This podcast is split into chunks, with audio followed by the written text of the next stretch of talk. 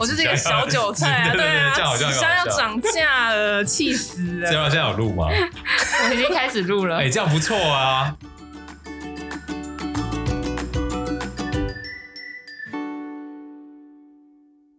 大家好，欢迎来到 Hugh 说财经，我是 Hugh，我是 Sarah。那请 Sarah 先带大家看一下上周的市场惨况。惨况好，上周 S&P 五百跌了三个 percent 左右，然后纳斯达克跌四点五个 percent。道琼工业指数跌二点九个 percent，罗素是跌一点一个 percent。那欧洲的部分，STAR 股市是跌一点三个 percent。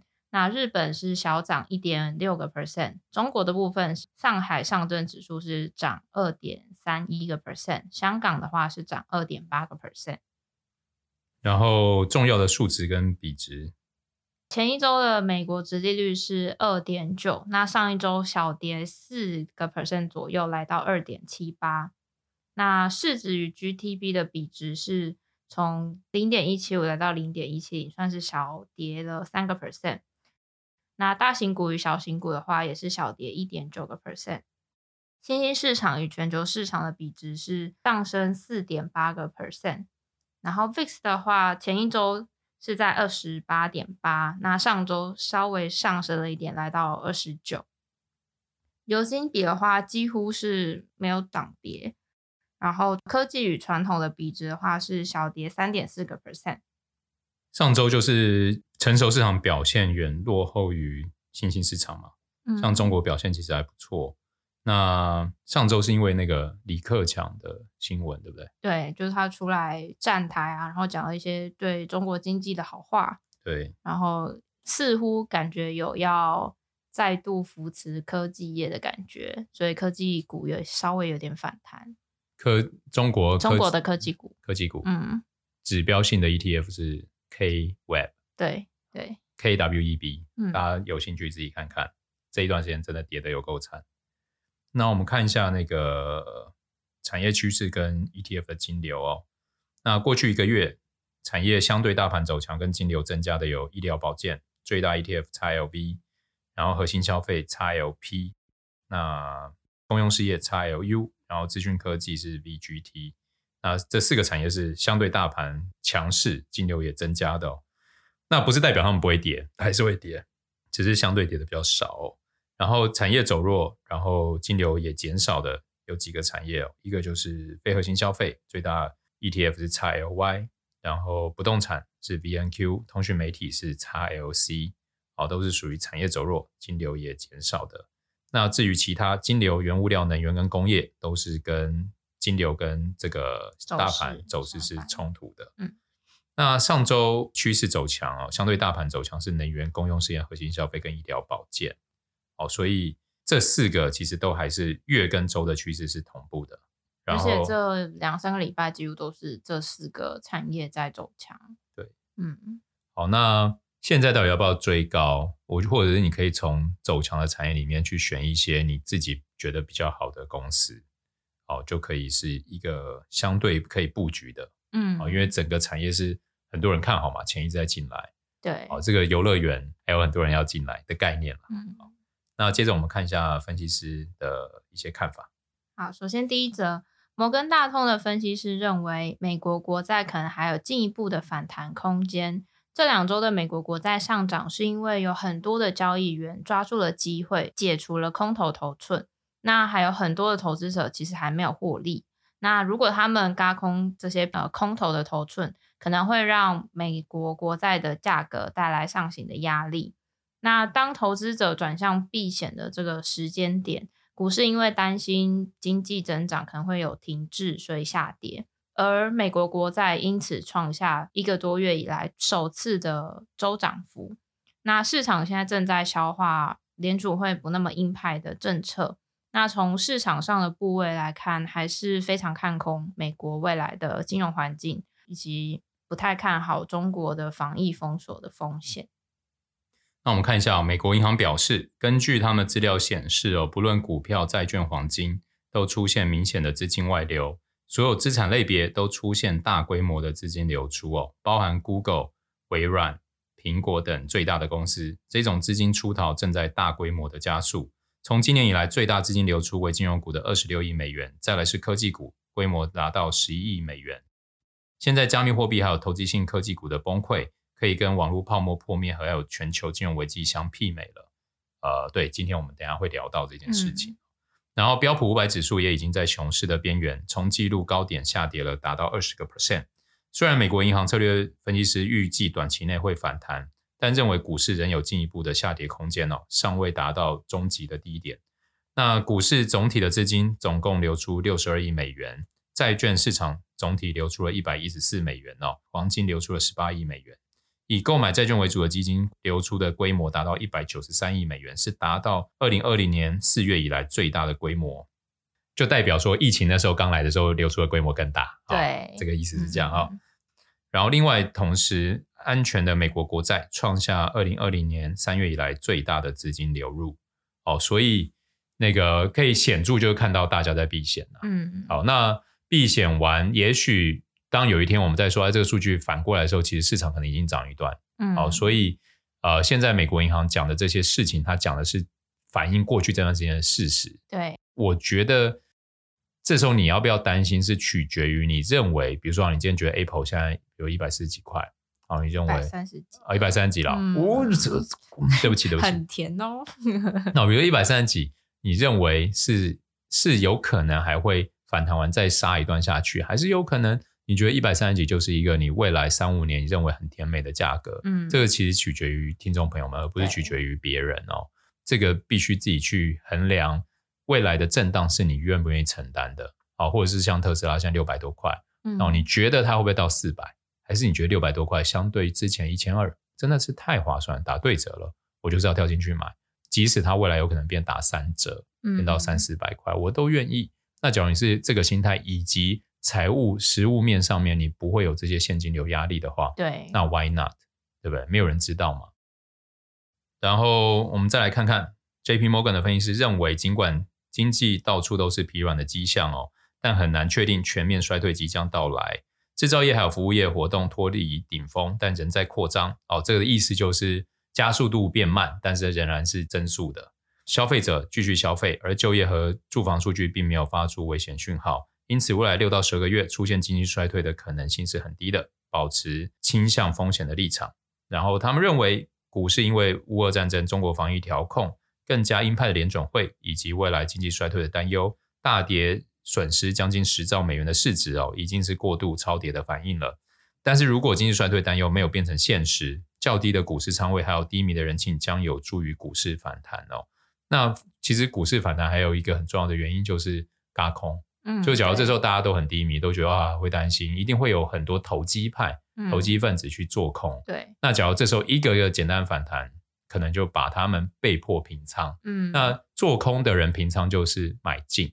对，那这个买进就是轧空行情。对，上上礼拜五就是这样，上上礼拜五大涨就是就是轧空行情。嗯、所以在空头的时候，为什么反弹会这么的惊人？都是因为做空的人必须强迫自己平仓，平掉他们的做空部位。那听众朋友们就意识到，就是买进的人平仓，就是其实等于卖出。嗯，卖出的人做空的人卖出，他平仓等于是做多买进。对，不要觉得平仓是。等于零，不是，假如你原本是多，平仓就等于你空了，你才能平得掉你的多的部位。嗯，对，反之亦然啊。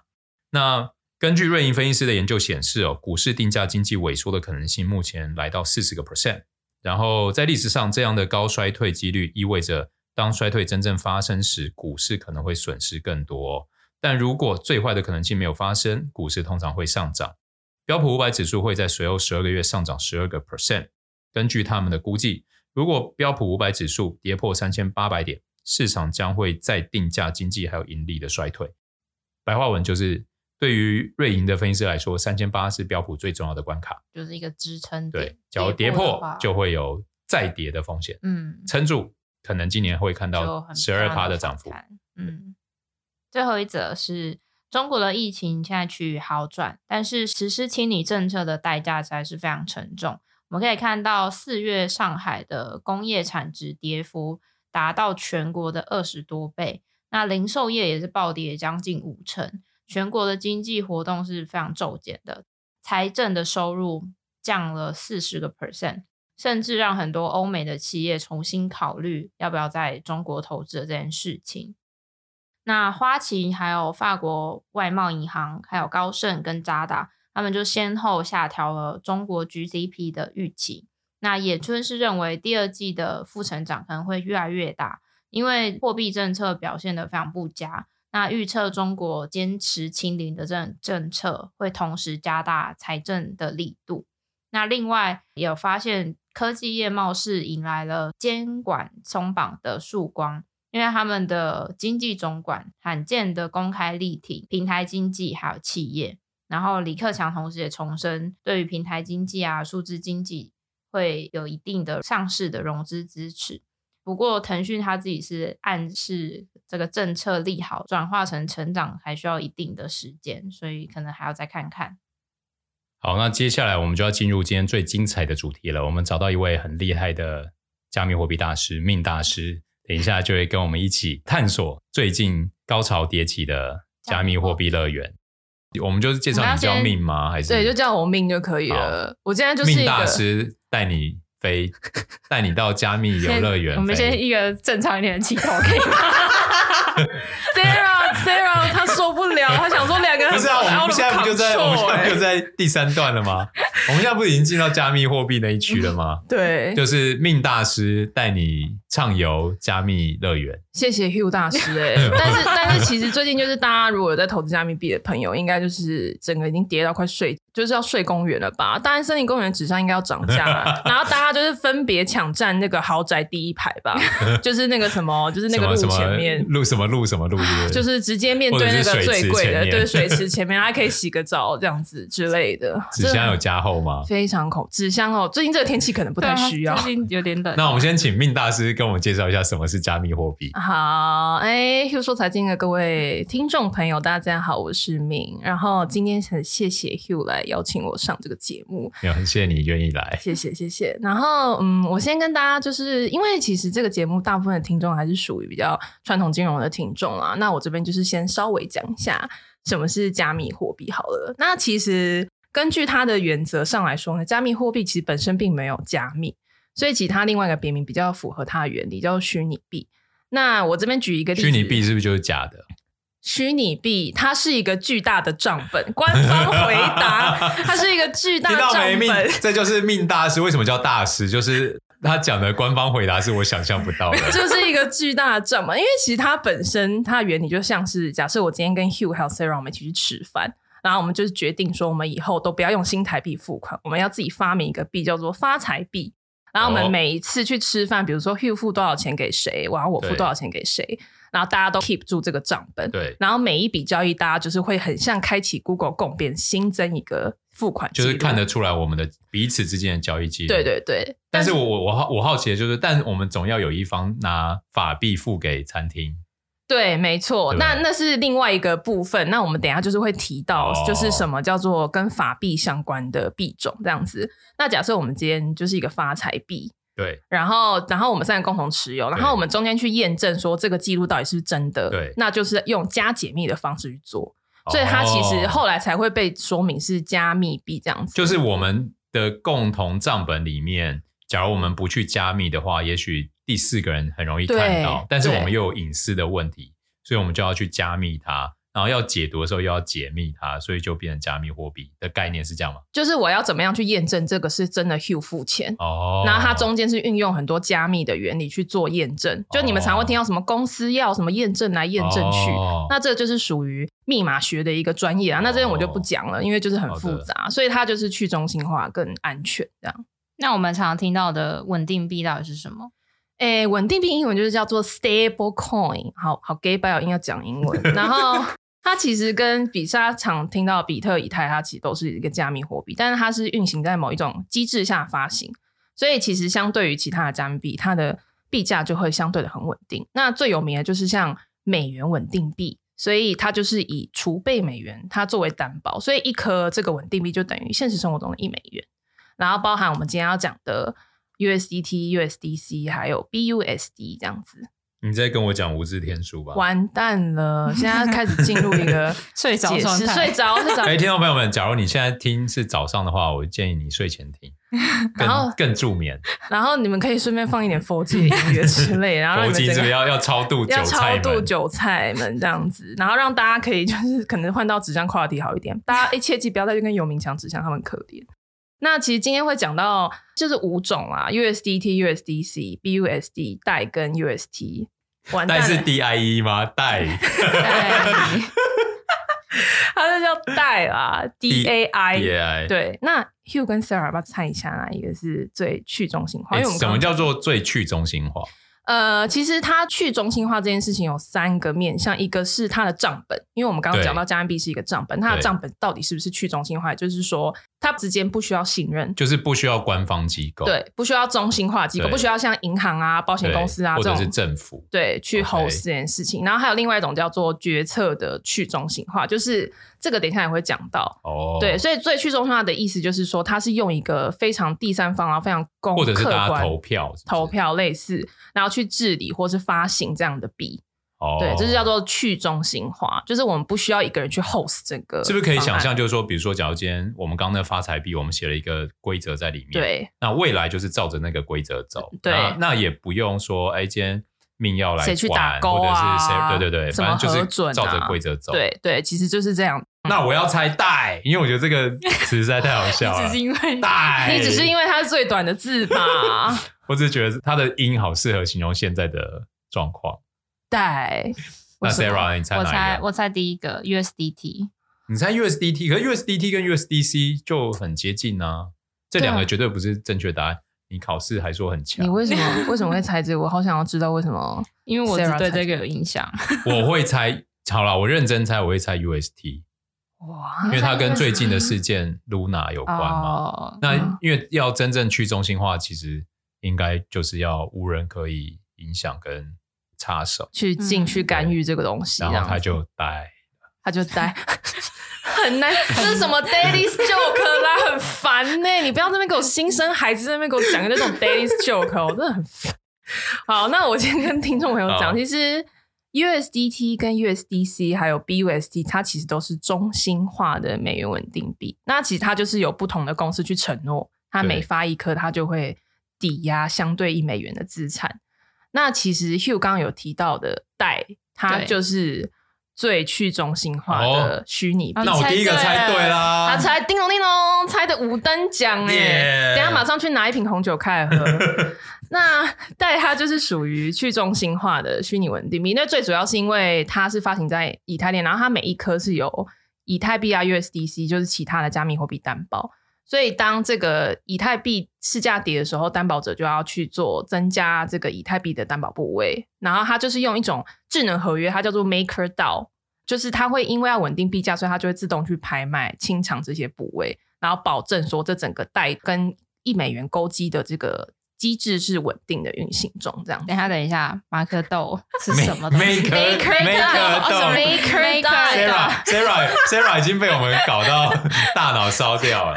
那什么是 Maker 豆？Maker 豆就是一种，它是第一个发行去中心化代的一个金融机制。然后它有一个代理币叫做 MKR，MKR 就是很像是说，呃，今天。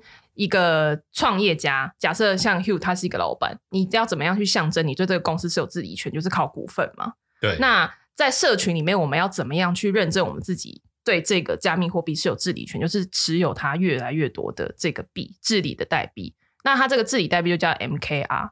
那 Maker 的治理权就是表示你拥有越多 MKR，就像现实生活中老板拥有越多股权。对这个事业体的，就是说话的话语权就是越大。对，那它中间就是可以改很多，比如说你的抵押利率啊，各种什么定存利率，然后最低的超额的抵押率是多少？那这个其实它是最去中心化，因为它所有的角色都可以因为社群的声音而去改变它。哦，就是社群来决定刚刚讲的，比如说借贷或抵押利率之类的。就是有点像投票权对，投票权。除了它是真的是用智能合约去控管，MakerDAO，所以就是官方账本游乐园嘛，对不对？官方账本游乐园，然后持有最多的，讲话越大声。哦。但是如果当其他人联合起来 against 你，就是就是一个蛮有趣的。或者当你变成一家独大的时候，其实你也玩不下去。对，就是就不有趣了，对对因为就是一人独大。那那个 UST 是什么？UST 其实刚刚 Hugh 讲的很好诶、欸，就是它是一个没有人可以干预，为什么？因为它是一个算法稳定币。什么叫算法稳定币？完蛋了，听众朋友要去倒酒了吗？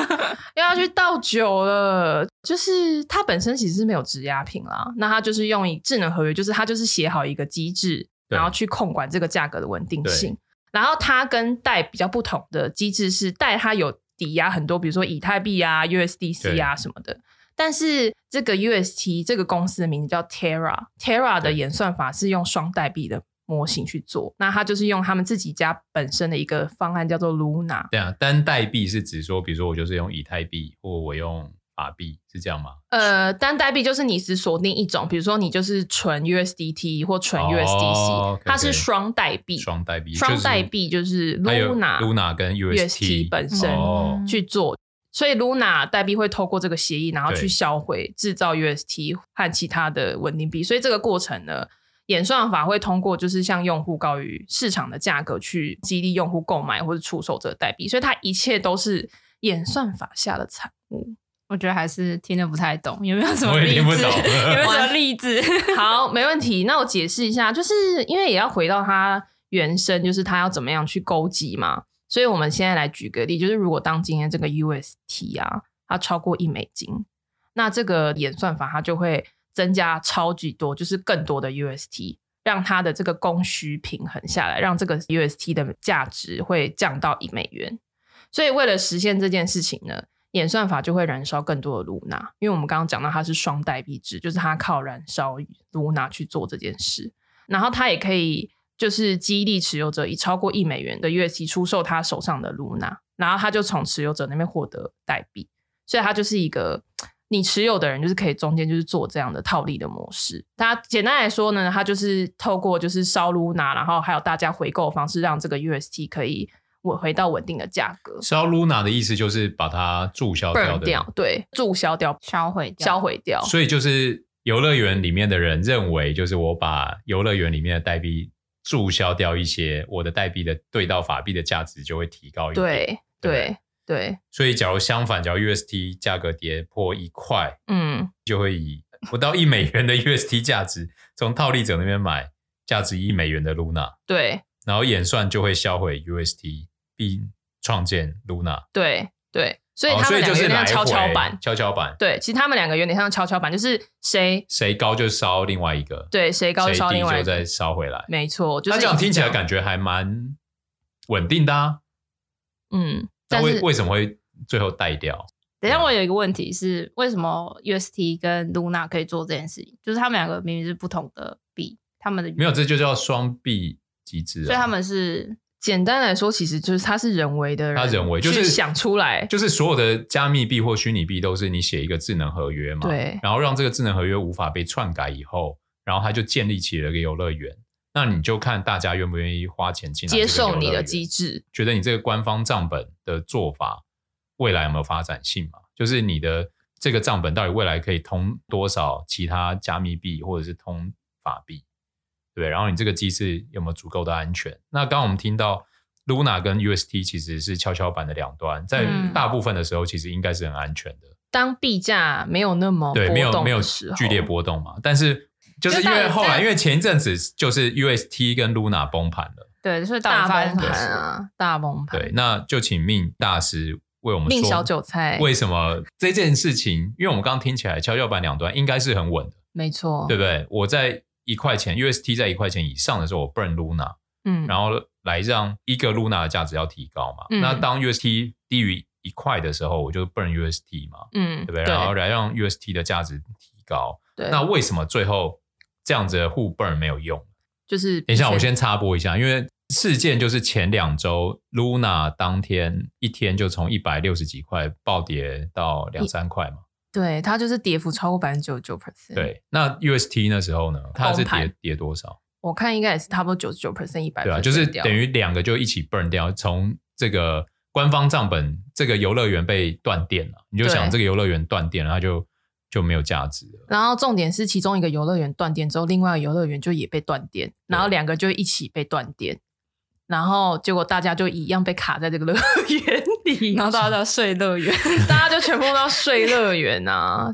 它其实是发生一个，我们就是戏称啊，叫做 Luna 跟 UST 的一个死亡螺旋。那因为我们刚刚讲到说，其实他们的稳定机制，UST 的稳定机制就是靠创造跟销毁 Luna 来稳定它的锚定嘛。那它其实就是五月九号跟五月十号的时候就是发生，就是那个时候他们的创办人叫做 Do Kwon，其我不知道他是哪里人哎、欸，但韩国人，他是韩国人。谢谢，就是有做功课，完全就是因为有人号称他是韩国的 Elon Musk。哦，号称他号称，就他获得一个称号叫做韩国的 Elon Musk。OK，好好好好，可能是 Twitter 大师吧。哦，对，他也很喜欢用 Twitter。哦，那可能真的就是韩国 Elon Musk。然后他那时候 UST 开始崩盘的时候，他就是有承诺说，没关系，大家不要紧张，我手上还有很多比特币啊、以太币，就是可以去把这个价格给 hold 住。但是后来市场大家就发现说，哇。哎、欸，不是啊，都宽你讲了这么多，但是 UST 还是一直狂跌。那因为我们刚刚讲到，就是 Luna 跟 UST 是一个跷跷板的状态，嗯，那所以系统因为当时就是规定，如果它高于一点一，它就会销毁一个 UST 嘛，然后换一个 Luna 嘛。对，所以当这个 UST 就是被大量抛售之后，那其实它等于它创造超级巨大量的 Luna 的供应量。那其实本身最近其实币圈的投资的市场的氛围其实就蛮低迷的，然后所以当 Luna 一跌价。就造成非常强烈的这个恐慌的气氛，然后就变成一个死亡螺旋，就是两个就一起的乐园就是被断电的这样子。其实这时候我想跟听众朋友们分享哦，这种就是浅碟型市场最显最最怎样？最经典、最经典的样貌。浅碟型市场就是玩家其实没那么多，然后你就想要在运动中心好了，比如说里面只有五个人或十个人在玩这个游戏，那当有一个人开始跑的时候，其他人就很容易跟着跑。但假如今天是在大巨蛋里面有五万人，今天有十个人出来，其实可能有一百个人会进去，大家根本不会 care 到有多少人进出。那我觉得这就是台股跟美股的股票市场的差别，因为玩浅碟型市场通常要的就是暴利，嗯，对不对？因为大家进来，你只要随便再进来一个人，他可能就是增加十趴、二十趴的涨幅，但是反之就是你随便退出几个人，他可能也是十趴、二十趴的跌幅。呃，Hugh 其实想要倡导是说，我们要知道我们在玩什么游戏。假如你今天是在玩浅碟型市场游戏，就是会有这些现象。那你要赚这些钱，你要承担背后的风险，跟你在玩就是大巨蛋的这种人那么多的时候，你要得到跟承担的其实就不一样。所以你要玩这个游戏，要么就是不要拿太多可变现的现金啊，对对对，要评估自己的财。就像命命大师虽然在讲说他有什么睡公园什么，但我跟你讲，他拿出来钱对他来说九牛一毛啦。Hugh 真的很会讲话，但也并没有好吗？并没有，大家不要再误解我了。结果这集播出之后，然后大家都是命大师到底是谁啊？跑去肉搜我，好 恐怖。好，那我我要回到他们写的功课，我要讲完我该讲的话。所以那个 UST 质押的资产并不是美元，而是虚拟币，所以它并没有足够的美元资产去支撑这个汇价，导致 UST 的卖压完全止不住，然后导致崩盘。那 Hugh 之前之应该有讲过，就是对于 USDT 这件事情。我很不认同它可以一比一对美元。嗯，来了。我其实从一五一六年，当前几大交易所愿意把 USDT 上架到他们的交易平台的时候，我就认为这些那个游乐园都在骗人。那你知道听众应该都听过，他们真的被抓包吗？对啊，他后来有被抓包啊。他后来真的被抓包啊，就说你这个骗子，你根本就不是，因为他偷偷去改他的官网的叙述，他本来是写一美元，后来他改成相较。资格一美元，对对对，就是变成他其实并不是抵押美元，而是拿一些什么商业本票啊，或是一些债券啊的东西去做。而且商业本票它可以是，比如说其他交易所的商业本票，大家互相互相嘛，对不对？让我账面做起来漂亮，互相帮忙。所以游在游乐园里面的人要小心啊，在游乐园外面的人也不要太渴望赶快进去啊。就就是当局者迷啦，大家就是可能在那个园子外面都觉得哇，里面发生什么事好新奇，里面很漂亮，然后抢着要进去。对啊，不是流传一句话吗？币圈一天人间一哎，币圈币圈一天人间十年，对对对，就是它的那个流动性太快，就是非常的惊人。然后就是很多那种暴富跟毕业文，毕业文就是我们俗称它就是书，就是腾扣 day。就是完全就是把裤子底都输光了，就是 all in，就是 all in。然后我甚至看到超多大神就是晒单的时候，就是什么十分钟亏一支美金，就是一百万美金的这种，我都有在 Twitter 上面看到。哇，所以其实我必须要先声明啊，就是这个圈子真的是非常的赌博，就是很就是赌博兴盛，很蛮蛮投机的。然后所以就是大家要谨慎操作，控制风险是很重要的一门功课。对。所以 Hugh 的中肯之言就是不要碰啦，怎么控制风险？不要碰。我觉得还是可以，但是大家要抑制自己的赌徒心态啊。最多拿一个月的薪水，OK？对对，就不要像我一样，就是睡公园。好，那这个死亡螺旋就是刚刚讲到，其实它一直存在啦。那其实就是它如果一直都是稳定的币价，就当然是没有问题。但是如果它是在这样的就是投资氛围下面的话，它就会形成这样子的死亡螺旋。那其实这件事情就后来就爆发，就是很多什么一夕之间资产归零啊，然后什么毕业文啊，然后就是大家就是层出不穷的这种晒单风气就出来了。后来就是在这个社群软体上面，其实像 Twitter 啊，前一阵子有风行，就是大家在那边晒说什么，我自己靠什么做空 Luna 跟 UST 赚了多少钱。哇，真的啊，真的做空哦，做空然后就赚非常多钱。但是其实有非常多社群大神，就是说其实没有必要在那边酸人家。后来这个风气就是希望大家可以不要再继续下去，因为可是这个风气一定会有，为什么？因为这就是我们一般投顾的状态啊，讲、嗯、股票也是啊，对，股民也是啊，对不对？之前不是长荣，对啊，也是很多股民就变少年股神，少年股神，对，对，对，对，当他一崩的时候就。那种时候现在都不敢讲话，对啊，超静悄悄。对啊，所以我我是真的，我们这个节目的利益就是不要哎鼓吹这种风气。对对对，我我因为我很不认同，因为我觉得，假如你今天钱来的很快，其实你也会去的很快啊，真的就是这样子。所以呢，嗯，大家后来就是有说，就是哎，这个 UST 是不是就是一个庞氏骗局啊？就是大家就是想要把我的钱骗光光啊，然后就是他，因为我觉得也不是庞氏骗局，因为庞氏骗局要有人吸金啊。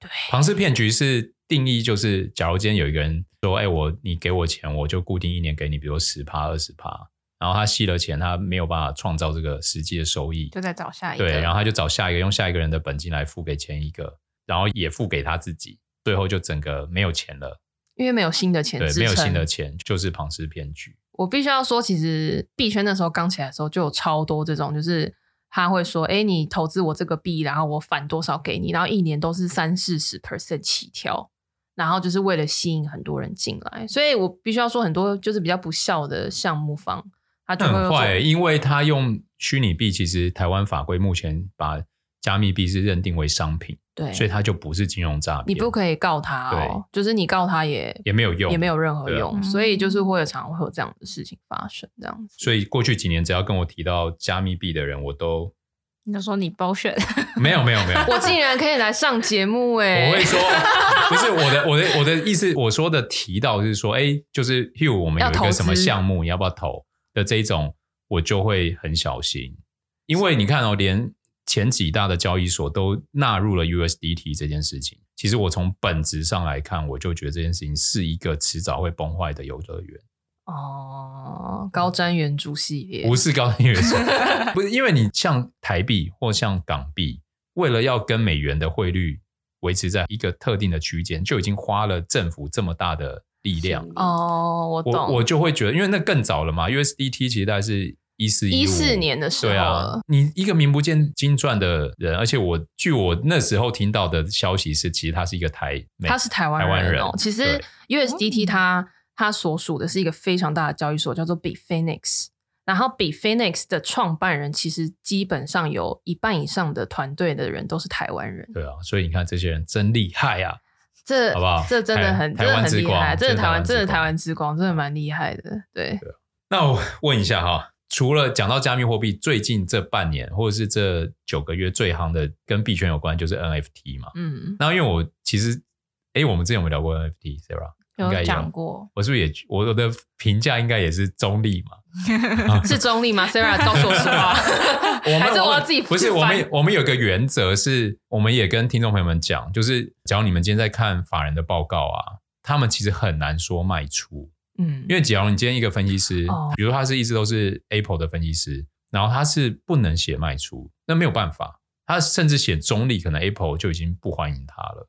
哦，你只要再写到卖出，你以后就不用再想今天那个财务长你可不可以给我什么资料，说哎吃屎，嗯、绝对是这种反应。所以你在那个产业，你就是很难讲出卖出，除非你已经要跳线了，你知道吗？你要从科技线要换线了，要不然你怎么敢讲卖出？所以这是一个公开的秘密吗？就是我一直有在宣打的秘密，所以你只要看到法人们说中立的时候，你就要知道你要小心了。嗯，就像比如说标普信评机构，它已经不是，它已经从正面改向中立的时候，你就已经知道这有可能有潜在的风险。对对啊，哦，所以这就是一个大家公开的秘密，就大家都知道，就是要这么隐晦。我认为啦，我不知道他其他人知不知道，但是就是我这些年我的经验啊，我的观察是这个样子。我真的不知道这件事，好好特别，因为在币圈的世界就是超直接，他就会直接反应，反应就是批评，或是说我如果是我不会持有的的的项目之类的。然后大家因为币圈还不是金融，它不是被金融管辖嘛，现在慢慢要纳入金融，但是你在金融里面是不能直指说我就是看好，我就是看坏或什么的啊。了解了解。好，所以我要问的是说那。币圈现在这样的震荡，对于 NFT，因为 NFT 是 base on 这些加密币嘛，没错，对不对？那这样在震荡，到底未来的影响会是？你觉得命大师觉得 NFT 是一个是一个，比如说好，假如今天又有一个朋友跳出来说，哎我们现在有个 NFT 想怎么做？你觉得我是要认真听，好好的思考，还是我就左耳进右耳出？反正你之后你们的这个底层都已经有问题，不要听。我先跳脱一下，你们交情好吗？哎、欸，我跟你讲，我光听到这个回答，这不就跟刚刚讲一样吗？哎、欸，我是中立，你们交情好吗？这不是中立一样吗？我只能说，现在 NFT 就是一坨屎啊！我真的听到没？我这这人讲话最实在。现在谁手上 NFT 卖出去？哦，因为你你币圈根本你已经换到加密币，你就已经很卡了，对不对？其实你换到加密币是不卡，但是这件事情就回归到，假设你现在买了一档股票，你是一千块买的。哦那现在跌到剩五百了，你愿意卖吗？而且还不一定有人愿意接啊，而且还不一定有人接啊，嗯、所以这就是就是流动性的问题。所以 NFT 又符合我们刚刚讲浅碟型市场嘛？对，就这个游乐园里面，我觉得它是更浅碟，就是因为持有人更少，持有人更少，因为它本质也是 non-fungible fungible token，就是它是非同质化的。完蛋，在上课，非同质化的代币，就是它是唯一一个。那这个东西就是变成。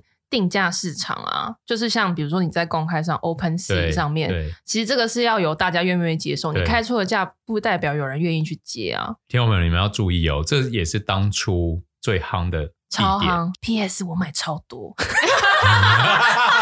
就是超多，就是它无可被取代嘛，独一无二。对，然后结果现在独一无二也变成无法被取代，因为无法被卖掉。那我觉得今天讲这个加密币好精彩啊！我的痛点就是，然后所以其实它真正的难题是在那个啦，因为它无法被赋能嘛，对，它的价值是无法被实现的，然后它也无法被游戏化，所以很多人都戏称说，你那个图片一个给我卖两三万台币是在给我做什么事情？我不好意思直接讲。哎、欸，可是我像我我会希望期望 NFT 可以发展，是因为我觉得像艺术家们、创作者们其实很需要 NFT 这样的平台嘛。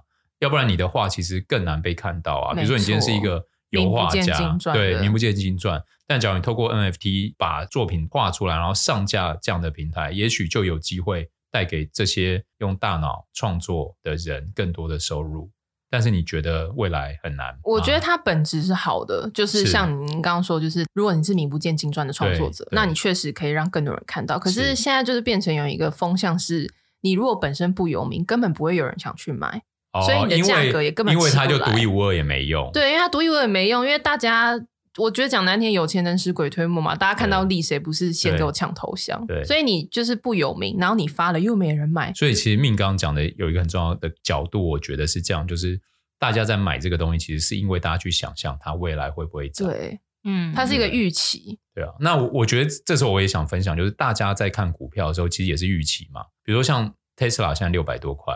大家也是预期，到底未来它的成长性、它的赚钱能力，嗯、到底现在六百多块是高估还是低估？没错，对不对？那当你有一个信念，觉得哦，它是被低估，你这时候才会愿意跳进去买啊。嗯、那当有越来越多人有同样的信念，那这个信念可能不仅来自于数字，而是来自于情绪。哎，怎么那么多人要买？我不管三七二十一就跳进去买，就跟过去一两年的游乐园一样。我相信大部分的人在里面的。只有很少部分像命大师这样很懂整个游戏规则，然后因为要懂这些游戏规则其实很难，因为游乐园一直在开，一直有新的游乐园出来啊，所以你每一个游乐园出来，你还要去了解，然后你还要看筹码面到底有多少人进去，然后你可能才会进去玩。然后游乐园开一开以后，又有 NFT，又有一些有的没的。你看，像刚刚讲 UST 跟 Luna 这个玩法，其实它又是一个新的游乐园、新的玩法嘛。对啊，所以币圈一年，人间十年这种话，就是因为这样，就是因为变化太快嘛。但是当资金浪潮在退的时候，我觉得大家要想，就是那还有那么多钱要去追捧这些新的可能性吗？当你的资金成本开始变高的时候，人们是要探索更多可能，还是变得更务实？那这种事情，它其实就会影响到价格。没错，就是 do your own research 啦。我们在币圈一直强调，就是 do your own research，你不要去跟风。但是赌徒心态这件事情就是没办法，人都会跟一点风。但是就变成说，你自己要去评估你的，就像回到这，你干你自己要去评估你自己的资金的量能，你不要投太多下去。就是你不能赌身家，因为你赌身家就是。哎，那我看一下那个你们有写到一个叫 step step N，那个是什么？最近呃非常红的一个叫做 walk to earn。就是我我我去走路就会赚钱吗？没错，真假的？真的，因为我自己也有在玩。然后你去走路就会赚钱，那很适合我哎！我要减肥啊！对，你有肌力运动。他现在正在 减肥吗？你现在正在减肥中吗？对啊，那不是啊，不是啊，我正在呃维持体态中，不能讲减肥。那你可以就是你每天走路，然后你就会赚钱哦，然后就会赚到代币，是不是？他就是会赚到他们里面的一个代币叫做 GST，然后这个 GST 是可以在里面换成 Solana。或是 BNB，就是它是用这两种代币，哦、然后你可以把它转出来之后，再去交易所把它换成 USDT。哦，那走一万步大概可以换成多少钱？走一万步要看你的，就因为它把它游戏化了。那什么叫做游戏化？哦、就是它就是会有规则，就是变成你新加入的 user，你可能你可能只有十分钟的能量值，所以你每天只能走十分钟，然后你就是会有一个固定领的代币的上限。哦然后让你不断去升级你的球鞋，因为它的入口是你必须要先买一双球鞋。游戏嘛，你一定要先投入一个入场券，它才让你开始玩呐、啊。这根本 NFT 传销化啦！哎、欸，好聪明哦！他游戏化，他把它游戏化，所以它就会变成说，像我刚刚讲到，就是他把它赋能了。哎，你买球鞋，你就可以赚钱了。对。然后大家就会觉得哇，那我家 Hold 康也待机，然后大家就先去买，然后买了之后发现。哎，真的可以赚钱之后，他又想了新的花招。对，鞋子跟鞋子可以生 baby，然后就可以再把这个鞋子拿去卖。这个之前就有了，就是你要用不同的图案，然后再去生更多的图案。哦，然后越稀有，就会可能就可以越卖更好的价钱。大家又可以见证一个金字塔的。高起与新的游乐园又开张了，新的游乐园又开张，然后大家就是在里面各种刷球鞋。哎、欸，我觉得命大师今天来真的很精彩，欸，听众朋友们，请充分来留言，让我们未来可以固定邀命大师来。请在 Apple Podcast 留言，我们这次就是大家对这个类题到底就是有不有趣，然后如果大家有趣的话，我可以再多分享，这个。对对对，我们就再请命大师找一些时间过来跟我们分享一下。又有哪些游乐园开张跟熄灯？我生活附近的币圈各种千奇百怪的事物，好像在录什么怪奇物语哦。我觉得好精彩哦！天哪，然后来了解，很好玩吧？币圈就是有很多新的乐园，就是不断的开张这样子。好玩归好玩啊，下注要谨慎。没错，庄家都是杀通盘的啊，直接熄灯，直接熄灯，是直接绕跑。对，好，好，那我们很感谢命大师今天来做客我们 Hugh 说财经。那我们就下周见，好，拜拜。